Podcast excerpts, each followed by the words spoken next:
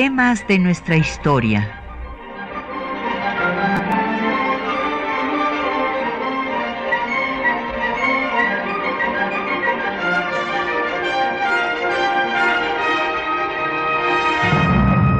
Un espacio que difunde el conocimiento del pasado para comprender nuestro presente.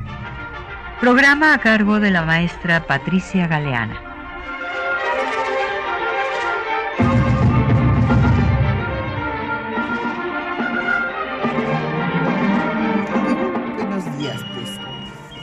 Hemos venido haciendo, vamos, estamos recordando lo acontecido hace 100 años. Y bueno, pues hace 100 años se estaba elaborando el proyecto de reformas a la Constitución que había encargado Carranza a Luis Manuel Rojas y a José Natividad Macías, y también, bueno, por lo menos eso afirma Palavicini, él participó.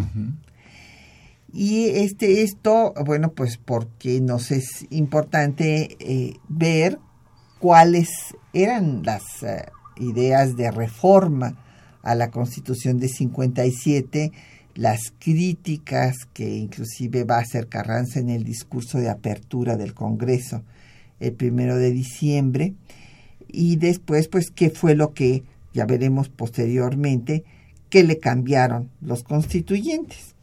Y tenemos el gusto de que nos acompañe el doctor Armando Soto Flores, que es el director del posgrado de la Facultad de Derecho de nuestra universidad y un constitucionalista muy distinguido. Bienvenido, Armando. Qué gusto que estés con nosotros. Muy amable, Patricia. De veras me siento muy, muy satisfecho que me hagas invitaciones de este tipo, porque me permite y me obliga a, a volver a investigar, a estudiar, sobre todo a un personaje que es mi paisano. Sí, que es, coahuilense ahí. Carrancista de hueso colorado. vamos a tener una contradicción tú y yo aquí. Aquí vamos a tener un debate. Muy bien. Pues entonces eh, va a estar interesante el programa. Les vamos además a obsequiar las publicaciones que sacamos en el Senado de la Constitución de México en diferentes lenguas. Esta fue una versión de la constitución original eh, que se hizo en, náhuatl, en maya, en tzotzil, en mixteco y en zapoteco. Y fue una coedición pues que, eh, que sacó, bueno, una edición más bien que sacó el Senado de la República con motivo del bicentenario eh, de la independencia y el eh, centenario de la Revolución Mexicana. Entonces, bueno, pues para quienes gusten y quieran, pues o estén estudiando o sean sus lenguas, pues aquí tenemos la constitución original en maya, náhuatl, zapoteca, mixteca y tzotzil. Llámenos, están a su disposición estos ejemplares. Eh, los teléfonos son 55 36 89 89, una alada sin costo 01 800 505 26 88, un correo de voz, un correo electrónico, temas de nuestra historia, arroba yahoo.com.mx. En Twitter nos puede seguir por arroba temas historia, en Facebook en temas de nuestra historia UNAM y el programa queda en línea en el www.radiounam.unam, eh, perdón, MX, no se les olvide poner el MX.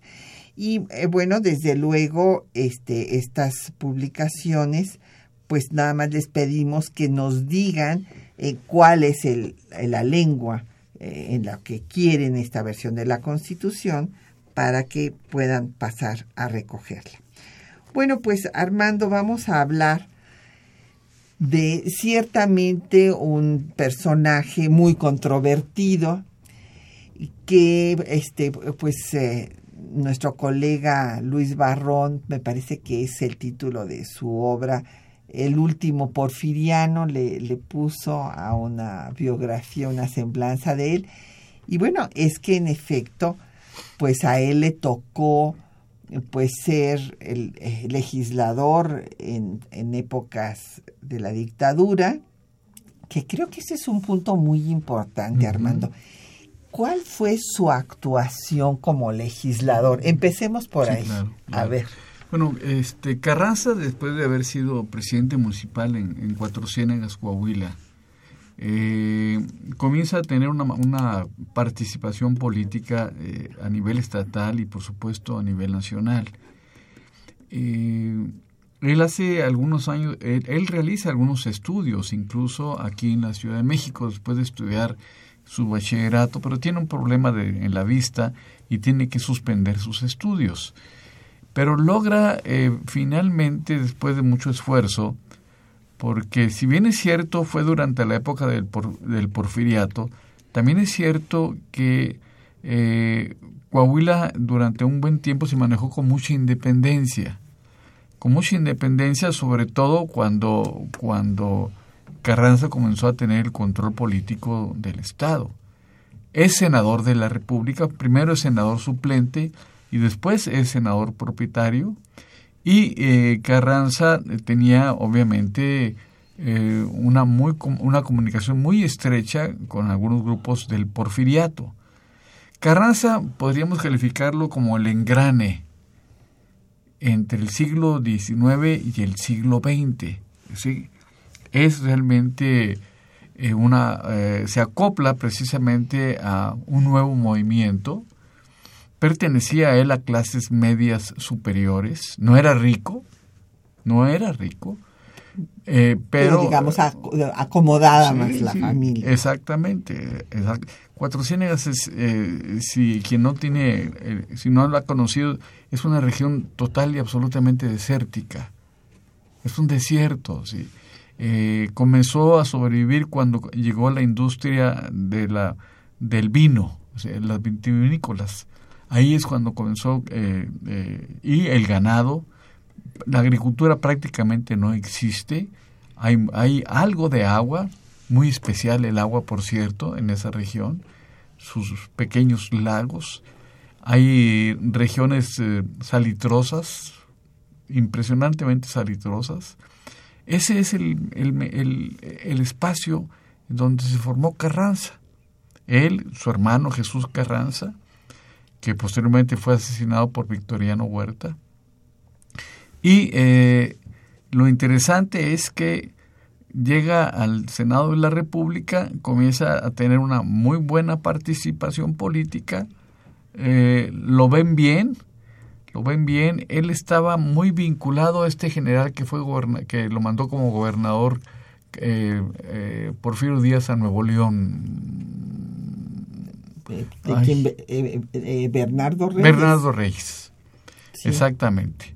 Eh, él, él, estaba muy vinculado. O sea, fue reyista. Exactamente. Él estaba muy vinculado a Bernardo Reyes. Tenía el mejor concepto de él. Pensaba que era un hombre, obviamente, de avanzada.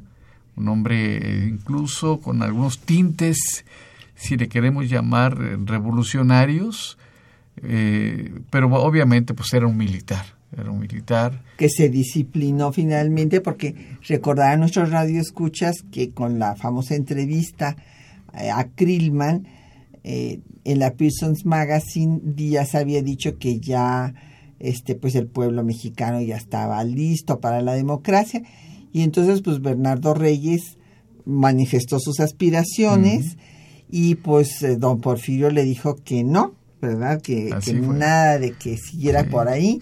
Y él se disciplinó y pues todos los reyistas se quedaron este, vestidos y alborotados, como se diría, y muchos de ellos se fueron a apoyar a, Madero. Así es, así es, cuando, cuando eh, otro coahuilense eh, finalmente se revela en contra de Porfirio Díaz, este, y inicia un recorrido en toda la nación, recorriendo eh, municipios, estados, con mucha aceptación, por cierto, y finalmente en una batalla que se lleva a cabo en Ciudad Juárez, hoy Ciudad Juárez, pues ahí es precisamente donde está eh, don Venustiano Carranza. Ahora, pero en el Senado había promovido alguna iniciativa importante, o sea, fue un legislador mm, que podríamos eh, decir que pues destacó en, en la legislatura o, o, fue de los discretos, digamos, que no tuvieron una participación importante. Sí, no tuvo una gran participación, quiero, quiero dejarlo en claro. No tuvo una gran participación eh, porque eh, el poder legislativo realmente estaba total y absolutamente controlado por el poder ejecutivo. O sea, un poder legislativo que durante más de 50 años estuvo atado total y absolutamente al presidente de la República, no solamente con Porfirio Díaz, eh, sino también con Benito Juárez. Bueno, no ahí no coincido para no, nada. No, tienes razón. No, no, no con Benito Juárez para nada. Al contrario, Benito Juárez no pudo ni siquiera darle eh, este nivel de constitucional a las leyes de reforma porque no lo dejaron. Estoy totalmente de acuerdo. no, no, perdón cometí un grave error y me estoy enfrentando a la mejor historiadora de este país. No, no, pero, no, pero tienes razón. Este... Sí, incluso, bueno, eh, se enfrentó a un problema donde el sistema se transformó. Se estableció un sistema unicamaral. Solamente había una, la Cámara de Diputados, desapareció el Senado de la República y Juárez batalló mucho para poder gobernar con un poder legislativo que no le era propicio, esa es la verdad de las cosas. No, para no era propicio. Hasta que Sebastián Lerdo Tejada logra la reinstalación del Senado de la República. Y que este es uno de los puntos centrales que Carranza va a tener en mente en su proyecto eh, de reformas a la Constitución de 57, que es el tema del día de hoy, y que eh, va a tener en su discurso y en el proyecto mismo una influencia decisiva pues de Emilio Rabasa, que el, el autor del célebre libro eh, La Constitución y la Dictadura. En esta, en esta obra, Rabasa hace una crítica de la Constitución de 1857, eh, señalando eh, que realmente la Constitución de 57, por darle tanta fuerza al poder legislativo, pues propició eh, la dictadura. Y bueno, esto es como si dijéramos, bueno, pues porque pusieron tantos altos en la Ciudad de México, pues por eso se están propiciando los choques porque la gente decide pasarse los altos.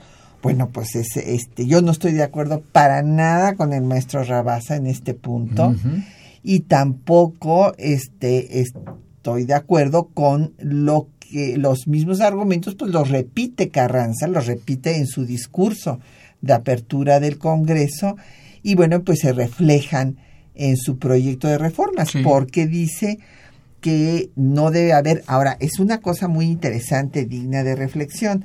Textualmente dice que no puede haber un régimen parlamentario, esto es un poder legislativo tan fuerte, porque no hay sistema de partidos en México. Por eso siempre mi pregunta es, bueno, y ahora que sí tenemos sistema de partidos, sí es el momento para parlamentarizar al Ejecutivo? Yo creo que podría ser una muy buena opción. Muy buena opción, sobre todo para darle a este país gobernabilidad, para darle a este país desarrollo, para darle a este país eh, sustentabilidad. Es decir, el, eh, los gobiernos presidenciales no se han caracterizado por darle realmente un desarrollo sustentable a la nación. Eh, sin embargo, sí es importante comentarte lo, lo siguiente sí la dictadura estaba hasta cierto punto justificada, me refiero a la del porfiriato, porque eh, eh, el país se encontraba en un subdesarrollo impresionante y el desarrollo económico más elevado que se obtuvo durante el porfiriato fue precisamente cuando estaba como secretario de, de Hacienda. el Limantur. Limantur. Bueno, pero ahí sí no comparto otra vez. No, estoy de acuerdo para nada. Nunca se puede justificar una dictadura. No, bueno, pero no estoy, no estoy, mira, estamos hablando del siglo XIX. Sí, estamos, aunque hablemos de, estamos hablando del 18, nos podemos estamos, ir a, Luis XIV, o no, ir a, no, no, Jacobo I pero, Fíjate, aunque no, aunque no nos guste, pero ¿sabes cuándo obtuvo Chile el mayor desarrollo económico? todas las dictaduras llevan al desarrollo económico. Pero el mayor desarrollo económico. En España. Eh, este, ahora, no se justifica, por supuesto, eh, la desaparición total de los derechos humanos, de las garantías individuales, que fue lo que, que hizo precisamente Porfirio Díaz. Ahora, él anunció. Sí, eh, bueno, para enfriar un poquito el debate y la, diferencia total, porque yo no justifico ninguna dictadura, ni en, el, ni en la Edad Media con los ingleses, ni en Francia con los Luises, el, Rey Sol, que el Estado soy yo, ni, ni en Chile con Pinochet, ni nada, ni con Franco en España y tampoco con Porfirio Díaz en México. Toda proporción cada uno de estos dictadores. Pero para este que no siga, que no llegue el agua al río, como se dice, vamos a escuchar un poco de música y vamos a escuchar eh, Tristes Jardines, que es una composición de un joven, eh, un joven constitucionalista, que fue José de Jesús Martínez, que resulta que era el inspector general de las bandas del ejército constitucionalista y eh, pues muere a los 28 años en un pues asalto de los zapatistas al tren donde iba en Topilejo.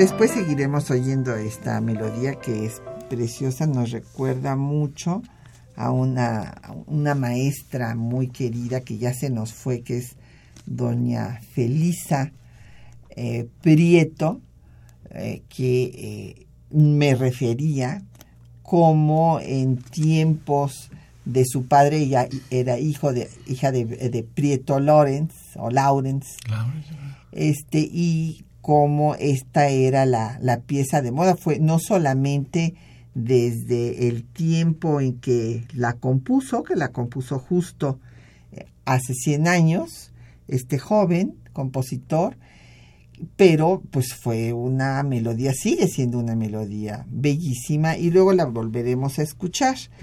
Pero pues regresemos a, nuestro debate. El tema es que eh, Carranza en efecto influenciado por Rabasa, que pues está justificando a la dictadura porfirista, eso es lo que está haciendo en su obra La Constitución y la Dictadura, eh, eh, es el que tiene esta influencia ideológica tanto en Carranza como en pues quienes le ayudaron a hacer el, proyecto, de reformas. Y entonces él está convencidísimo, y así lo dice, de que igual el legislativo sea más fuerte que el ejecutivo, pues eh, no es posible porque no hay sistema de partidos. Entonces yo dije mal y quería yo hacer una corrección, me di cuenta cuando ya lo había dicho, hablamos de parlamentarizar el régimen presidencial, no el ejecutivo, que, fue lo que yo dije, mil disculpas sino el sistema presidencial, el sistema presidencial que fue lo que apoyó Carranza.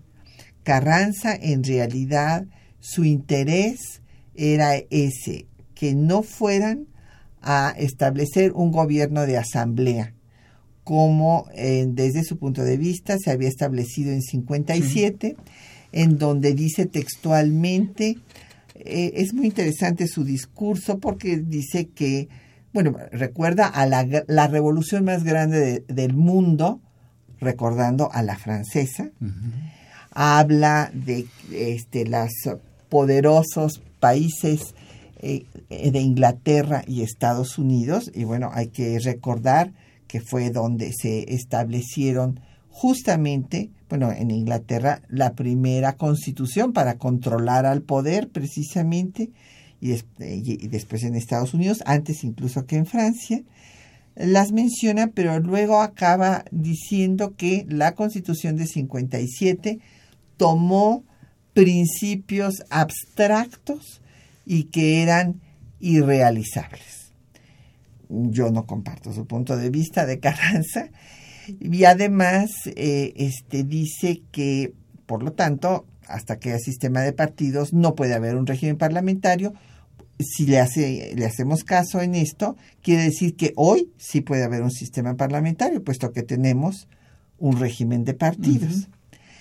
Pero eh, por lo demás, a él le interesaba el tema político, mientras que en el tema social, pues dejó que pasara lo que, lo que pasó.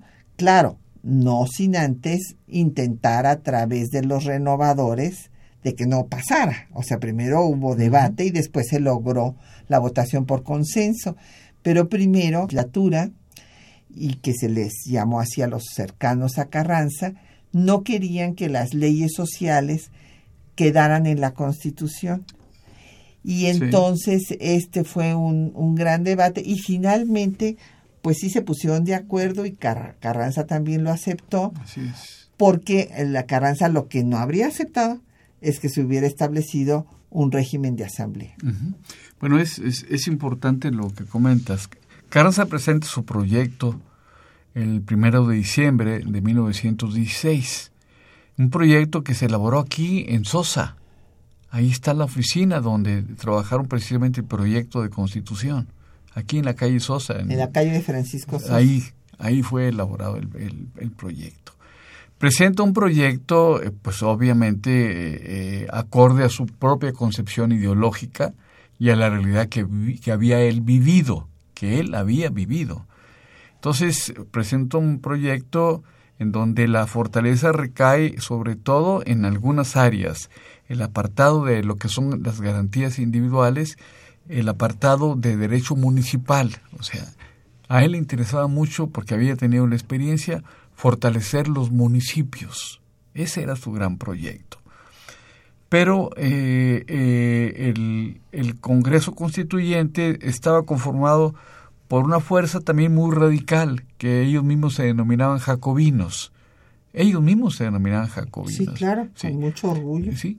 Entre ellos, pues bueno, Heriberto Jara, este, en fin, un sinnúmero de, de, Francisco Mújica, Francisco Mújica, Martínez de Escobar. Sí, sí, sí, sí. Y ellos eh, eh, buscan la forma de incorporar, eh, es que tenía mi de incorporar este preceptos de índole de índole social. Es cuando surge realmente el derecho constitucional democrático social, así lo podríamos calificar. Eh, no significa que Carranza no estuviera de acuerdo con esas concepciones. Ya Carranza tenía sendos proyectos de leyes secundarias eh, que iban a, regular el trabajo y que iban a regular el campo. Pero, pero eh, porque la concepción ideológica de los que le elaboraron el proyecto de la antigua escuela de jurisprudencia, por cierto, lo interesante era, era que ellos señalaban que no iban a establecer una constitución reglamentada, que no iban a, establecer una constitución donde hubiera preceptos que iban más allá de lo que en una constitución debería, debería, debería existir. La teoría de la constitución en dicha época eh, eh, establecía que en la Constitución debería ir fundamentalmente la parte estructural, la parte orgánica y la parte, por supuesto, de las garantías individuales recordemos en un estudio de derecho comparado con Estados Unidos, que Estados Unidos, eh, su constitución política ha tenido solamente 27 enmiendas. 27 enmiendas ha tenido, con un sistema electoral, eh, desde mi punto de vista, arcaico, arcaico, que no, no, no, realmente no representa la voluntad del pueblo, es, y pues nosotros durante el siglo XIX tuvimos una constitución muy parecida a la norteamericana. Nuestras elecciones eran indirectas. Eran indirectas en el siglo XIX. ¿sí? Fue precisamente con la llegada de Madero y con la llegada de Carranza donde ya se establece el sufragio universal. Sí, esto también lo menciona en su discurso. Y es, y es importante. Que, tenía que haber esta elección, esta libertad de elección para todos. Lo que era el sufragio efectivo, no reelección postura que posteriormente rompió Álvaro Obregón.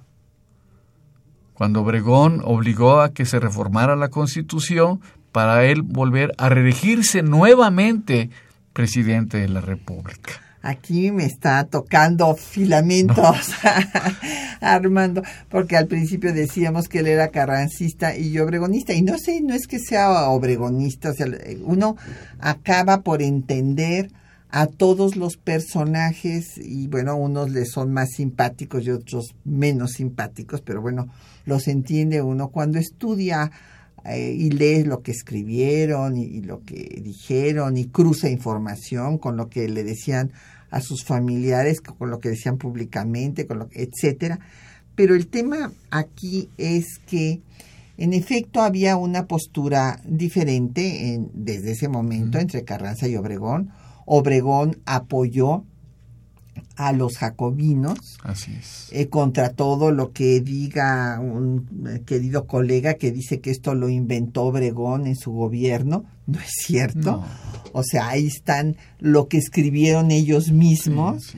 El debate desde las credenciales, cuando el propio Obregón le manda una carta al Congreso diciendo que no pueden aceptar a los renovadores porque eh, esto no nada más es porque él se oponga y menciona ahí a otros obregonistas, otros inclusive constituyentes, sino porque se opone la conciencia nacional, así les dice textualmente en esa carta, porque su argumento es que habían servido a Huerta para hacer esta eh, farsa de aceptar la renuncia de Madero y eh, llegar él al poder después de los 45 minutos de las Curain, etcétera. Pero el hecho es que sí había una posición más radical hacia la izquierda de Obregón que de Carranza. estamos totalmente de acuerdo. Además es interesante eh, los cuatro preceptos fundamentales de esta Constitución. Me estoy refiriendo uno a la educación, en donde el, y el 27 y por supuesto el 130 constitucional, en donde le dicen a la Iglesia hazte un lado, ya no existes jurídicamente, tus bienes ahora son del Estado y la educación no puede ser religiosa. Ese es un avance importantísimo que se dio, porque la Iglesia, para variar, eh, incluso apoyó económicamente a Huerta. Claro. Entonces, yo creo que eso es importante que lo, que lo podamos decir en ese momento. Un tercero constitucional que se ha ido reformando durante todo el siglo XX hasta el momento que, estamos ahorita y que hay una crisis que nadie ha podido resolver. Nadie ha podido resolver. Y luego, por supuesto, el problema de la tierra, que, es, que es fundamental. ¿sí? Que es fundamental porque durante todo el porfiriato se dio el latifundismo pues y, a la llegada de la Constitución del 17 dijo, ya, vamos a repartir la tierra. Pues sí, ese es el tema de las dictaduras. Sí, la pasan muy bien, pues los ricos, los del, los porfiristas, pues desde luego que la pasan muy bien. Este, hay una concentración del poder, de la riqueza, un empobrecimiento de, la población y una pérdida de libertad. Por eso soy absolutamente contraria a cualquier dictadura. Totalmente de acuerdo.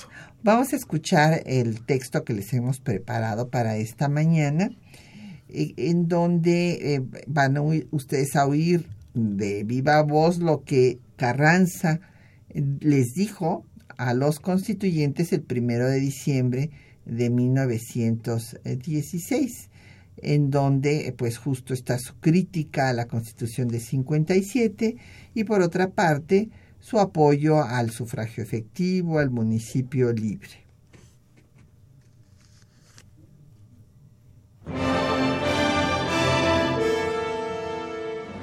El primero de diciembre de 1916 iniciaron los trabajos del Congreso Constituyente.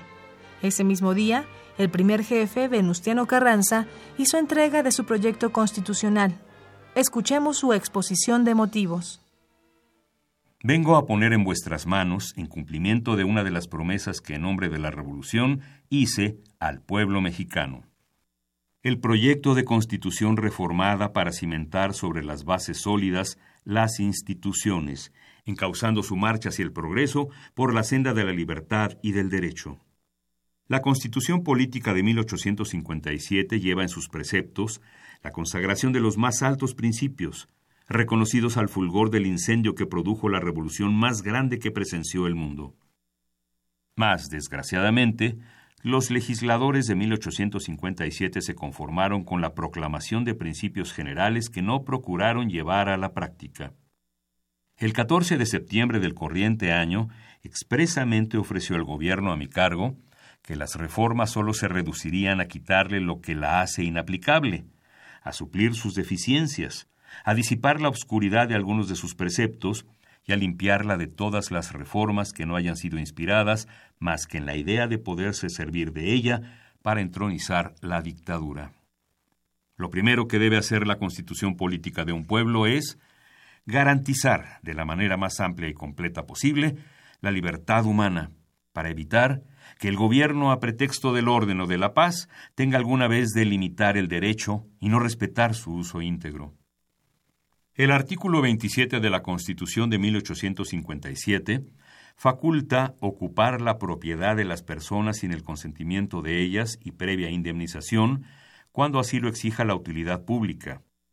Esta facultad es, a juicio del gobierno a mi cargo, suficiente para adquirir tierras y repartirlas en la forma que se estime conveniente entre el pueblo, fundando así la pequeña propiedad.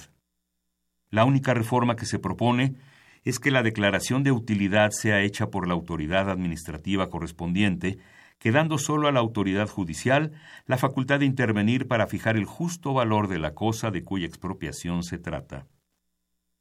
Se presentó la antigua y muy debatida cuestión de si debe concederse el voto activo a todos los ciudadanos, sin excepción alguna, o si por el contrario hay que otorgarlo solamente a los que están en aptitud de darlo de una manera eficaz.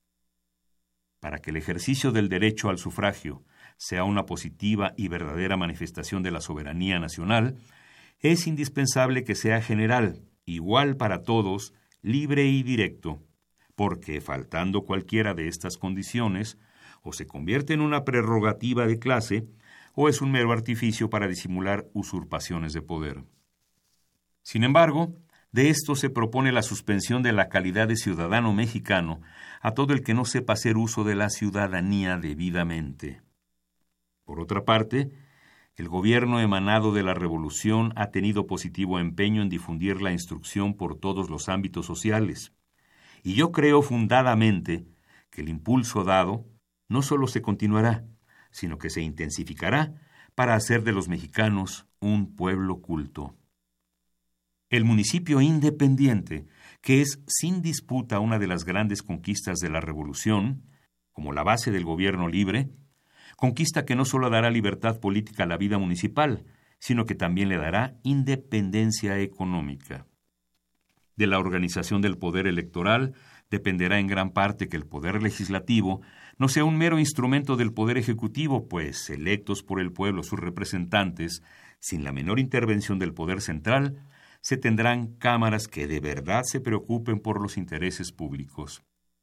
Esta es la oportunidad, señores diputados, de tocar una cuestión que es casi seguro se suscitará entre vosotros, el régimen parlamentario. Creo indispensable deciros los motivos que he tenido para no aceptarlo. Los pueblos de América han necesitado y necesitan todavía de gobiernos fuertes, capaces de contener dentro del orden a la indisciplinadas, dispuestas a cada instante y con el más fútil pretexto a desbordarse, cometiendo toda clase de desmanes, pero por desgracia se ha tomado al gobierno despótico. La elección directa del presidente y la no reelección, que fueron las conquistas obtenidas por la Revolución de 1910, dieron sin duda fuerza al gobierno de la nación, y las reformas que ahora propongo coronarán la obra. El presidente no quedará más a merced del poder legislativo el que no podrá tampoco invadir fácilmente sus atribuciones. El gobierno de mi cargo cree haber cumplido su labor en el límite de sus fuerzas. La empresa es altamente difícil y exige una atención constante. Toca ahora a vosotros coronar la obra, a cuya ejecución espero os dedicaréis con toda la fe que de vosotros espera vuestra patria, la que tiene puestas en vosotros sus esperanzas y aguarda ansiosa el instante en que le deis instituciones sabias y justas.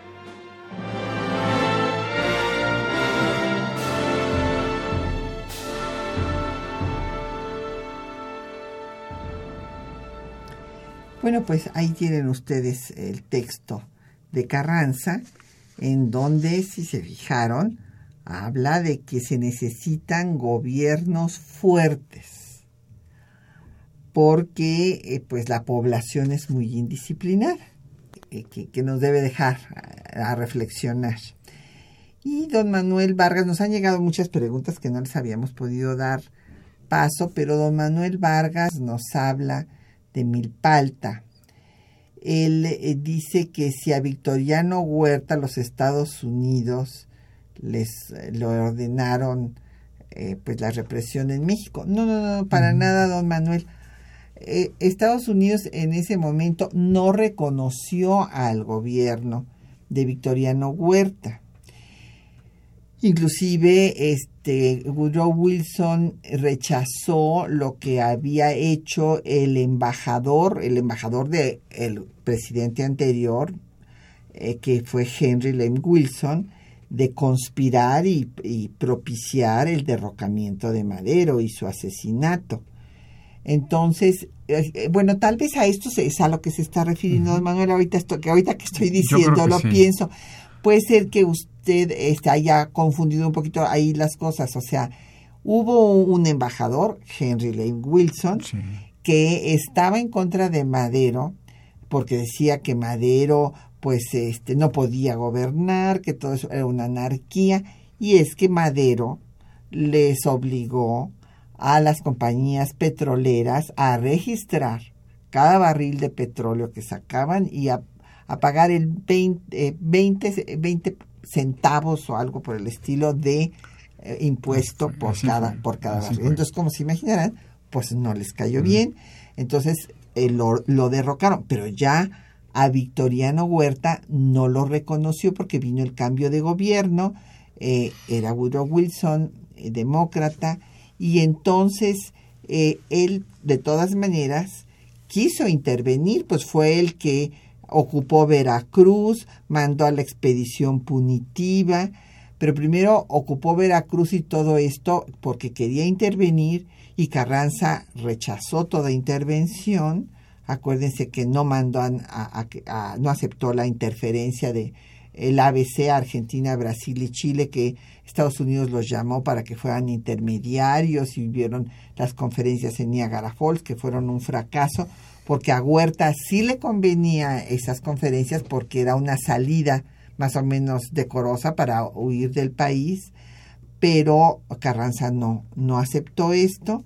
Así es que no, no fue, Huerta era un sanguinario, o sea, no tenía, no, no es porque se lo dijeran los Estados Unidos.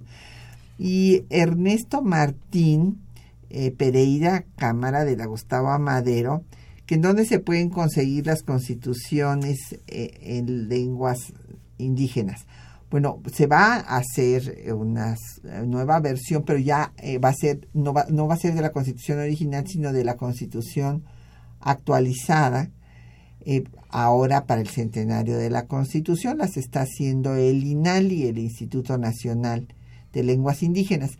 Estas que se publicaron para el bicentenario y el centenario, pues yo creo que ya casi no hay, don Ernesto, pero bueno, esperamos que, digo, desde luego que le toque a usted un ejemplar de la que quiere en lengua maya y este si requiere más, pues nos lo dice y nosotros veremos a ver si allá en las bodegas eh, del Senado quedó alguna.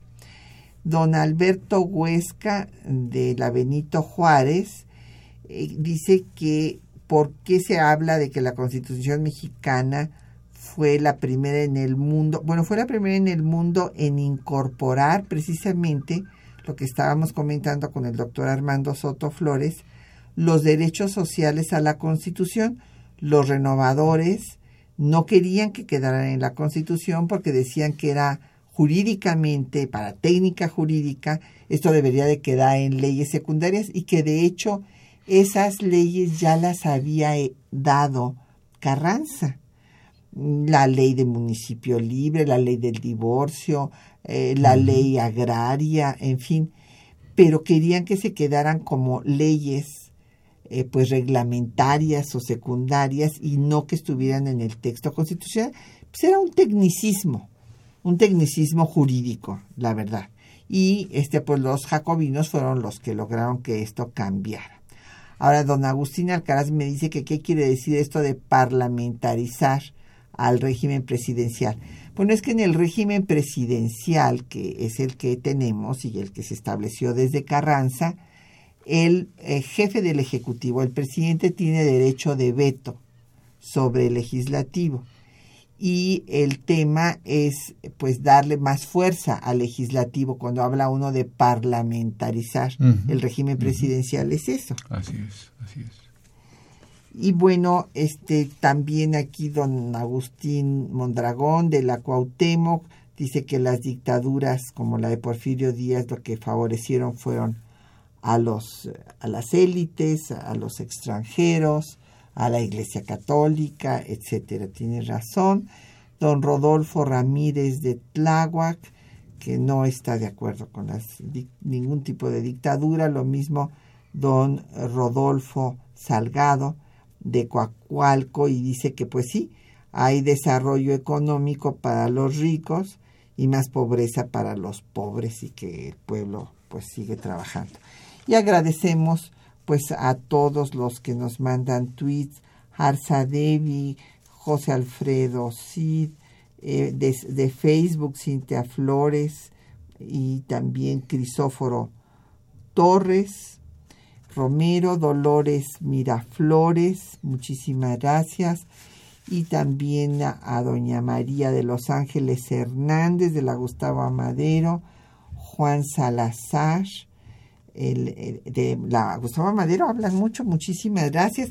Y bueno, pues vamos a tener que este, hacer otra pausa para acabar de escuchar Tristes Jardines y luego venimos para la conclusión con el doctor Armando Sotoflores.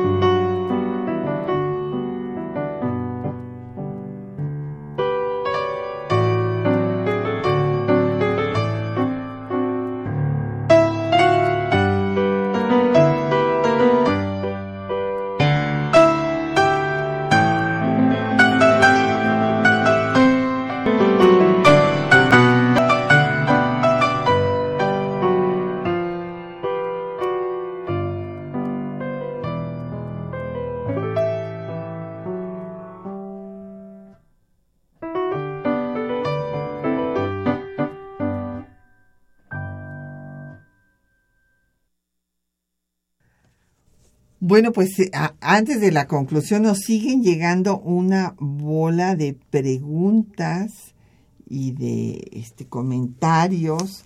En fin, y pues no, nunca, nunca queremos dejarlos sin responder. Don Jorge eh, Rodríguez de Catepec, que dónde se puede conseguir la sucesión presidencial de Francisco Madero. Hay muchas ediciones, don Jorge. Digo, puede usted ir desde luego a la librería Salvador Azuela del Instituto Nacional de Estudios Históricos de las Revoluciones de México, allá en Plaza del Carmen 27 en San Ángel. Ahí lo tenemos, pero está en todas las librerías y varias ediciones. Don Israel Hernández eh, de Ecatepec dice que, qué tanta legitimidad, está, esto está muy interesante, que qué tanta legitimidad puede tener el proyecto de Carranza y por ende la propia constitución de 1917 cuando no participaron en su elaboración los que no eran constitucionalistas. Y este es un tema, don Israel, que ha puesto usted el dedo en la llaga, porque evidentemente hubo cuestionamientos a la constitución de 17 precisamente por lo que usted está diciendo, porque en la de 57 participaron liberales puros, moderados y conservadores, desde luego, como Ariscorreta, por ejemplo y aquí no. En efecto, no fue así. Pero bueno, años después, eh, el maestro Felipe Tena Ramírez dijo que, bueno, pues en efecto, en este eh, origen, pues al ser de un proceso revolucionario, en fin, no había contado con esta legitimidad, pero que ésta la había obtenido con su vigencia. Yo creo que es importante este, esta pregunta. Eh, y lo voy a, lo voy a, me voy a remitir quizás al, al derecho constitucional comparado. Eh, nuestra constitución, por supuesto, es producto de una revolución. Y quien gana revolución y quien gana la revolución establece las reglas del juego. Por eso se habla del derecho a la revolución y del derecho de la revolución. Esta, este fenómeno se dio en China, se dio en Rusia, se dio en Cuba. Invariablemente eh, Fidel Castro, este, Mao y, y, Lenin establecieron las reglas de juego porque ellos ganaron la revolución. Y quien gana la revolución no es nunca, también quiero comentarlos, los grupos mayoritarios son aquellos que realmente tuvieron participación en estos movimientos. Por esa razón, Carranza presentó su proyecto de constitución. No es el caso, por ejemplo, de la Constitución de la Ciudad de México, en donde es realmente lo más absurdo que haya visto yo en mi vida, donde el presidente propone a los constituyentes, el jefe de gobierno propone a los constituyentes, el Congreso de la Unión propone a los constituyentes. No hay ninguna legitimidad, ahí sí no hay absolutamente ninguna legitimidad. Eh, don Rafael Aranguren de la Miguel Hidalgo dice que, se, se reconoce que Carranza era un estadista y él considera que su error fue querer postular a un civil a la presidencia cuando el poder lo tenían los militares. Bueno, don Rafael, este pues puede ser que haya sido un error para conservar al poder, pero era un problema de principios. Ahí sí, mis respetos a Carranza. Porque, bueno, en primer lugar hay que reconocer que había ya el pique con Obregón, pues desde antes, ¿no? Evidentemente. Entonces no quería que llegara Obregón. y Obregón pues era el que tenía la mayor popularidad y fuerza para poder llegar a la presidencia. Eh, doña Hermila Galindo, que fuera secretaria particular de Carranza y una mujer admirable por su inteligencia, dotes oratorias, por la lucha que dio en defensa de los derechos de las mujeres, escribió que consideraba que Carranza se había equivocado por no haber apoyado para la presidencia a Pablo González, que le hubiera sido leal. Eh, y el asunto aquí, repito, pues es que Carranza quería que el poder lo tuvieran los civiles. Estaba convencido de que el carácter militar de Porfirio Díaz, que acuérdense que también, pues como era el que había ganado las batallas, pues quería hacer a un lado a Juárez. Y entonces él asumió por esto esta posición civilista. Bien, es importante lo que, lo que está comentando. Eh, yo creo que fue también una valoración eh, inadecuada de Carranza. Eh, sobre todo en la praxis política. Bonilla, que era su candidato, pues no era un hombre con, con presencia, no era un hombre que hubiera tenido una gran trayectoria política y bueno, pues acababa de, acaba de terminar la revolución, donde bueno, los grupos derrotados fueron los villistas y los zapatistas y Carranza comenzó a establecer las reglas del juego. Donde Carranza se equivocó fue en de enfrentarse a un militar, porque no eran militares, hay que recordar, ni Obregón, ni Calles, ni Carranza eran militares, eran hechos en la revolución, eran militares hechos en la revolución. Ciudadanos en armas. Eh, ciudadanos en armas, ese, ese es el, concepto más, más adecuado. Y Obregón eh, siempre fue un hombre exageradamente ambicioso. Aquí Armando se está, se está, se está vengando. Pero exageradamente ambicioso. Recuerden ustedes su trayectoria y se van a percatar cómo finalmente logró la presidencia. Y cómo fue asesinado. Y cómo fue asesinado. Y cómo hicieron todos los intentos posibles por asesinar. Así es, así es. Don Javier Guerra nos hace un comentario muy interesante. Nos dice, a ver, si nuestra constitución eh, fue tan buena cuando se estableció? porque ha tenido tantos cambios? Bueno, don Javier, punto número uno. Precisamente por este tema de técnica jurídica que eh, reclamaban los renovadores. Se les metieron muchos temas eh, que van cambiando a lo largo de, de 100 años y es eh, una situación que yo siempre comparo con la Constitución de Estados Unidos, es una constitución de declaración de principios. Por esa razón, nada más tenía, ha tenido unas cuantas enmiendas y está vigente desde finales del siglo XVIII hasta la fecha. Es la constitución más longeva del mundo. Pero, pero, recuerde que hemos comentado que allá la, la, la el derecho se resuelve de diferente manera que aquí en México, porque se resuelve por casos que sientan jurisprudencia.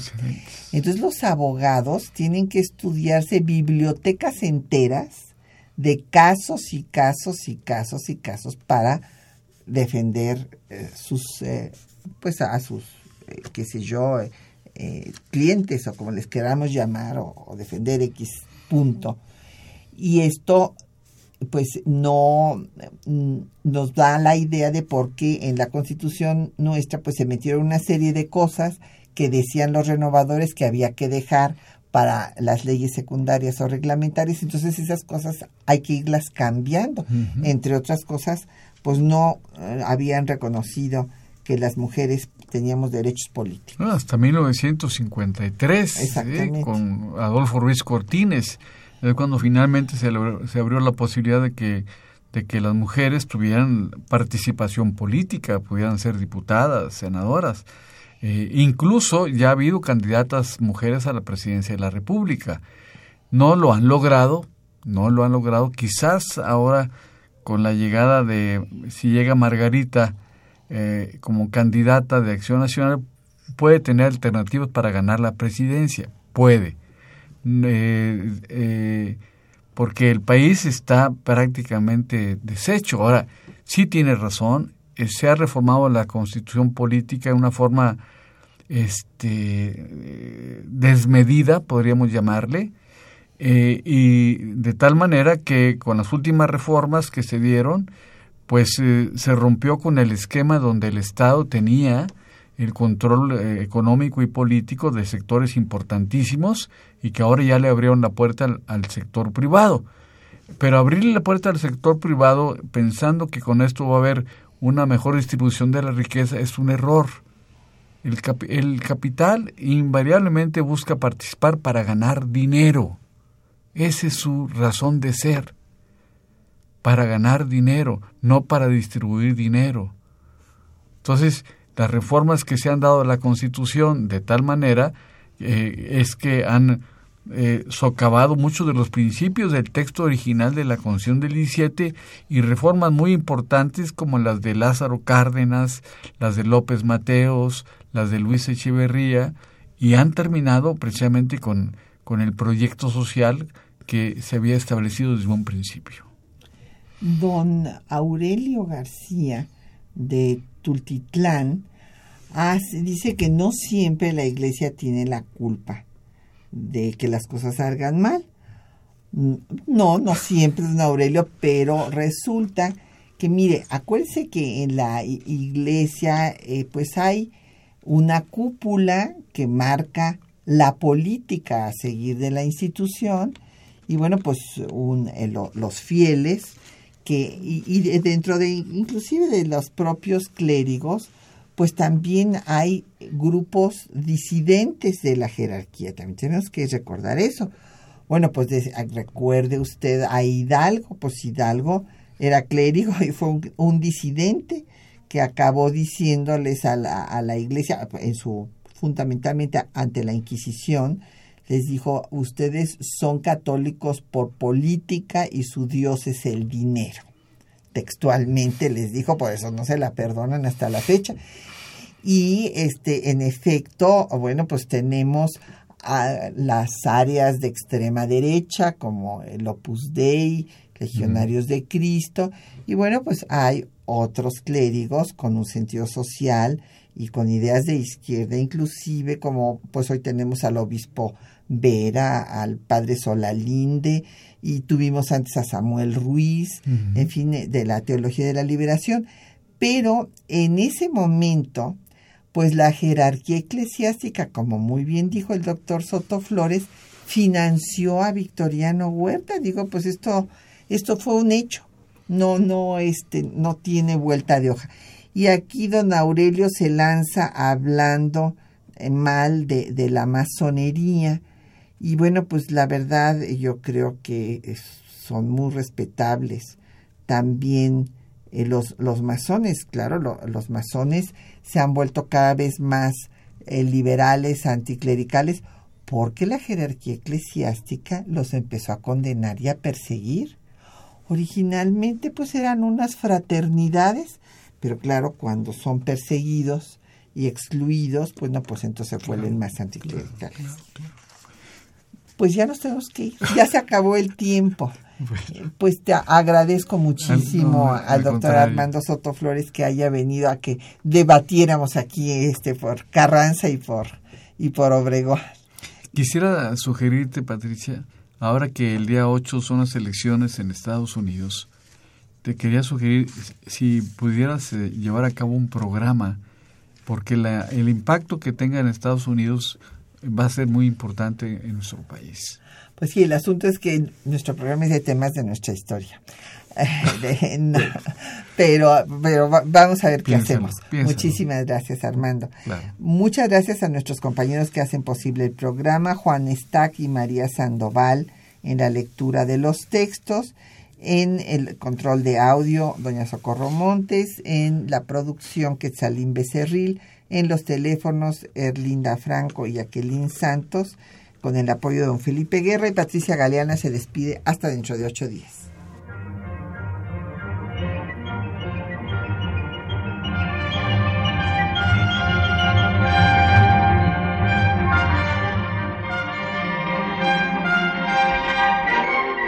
Temas de nuestra historia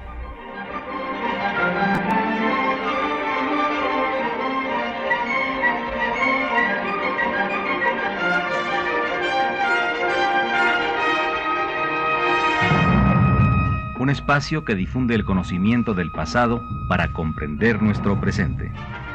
Programa a cargo de la maestra Patricia Galeana.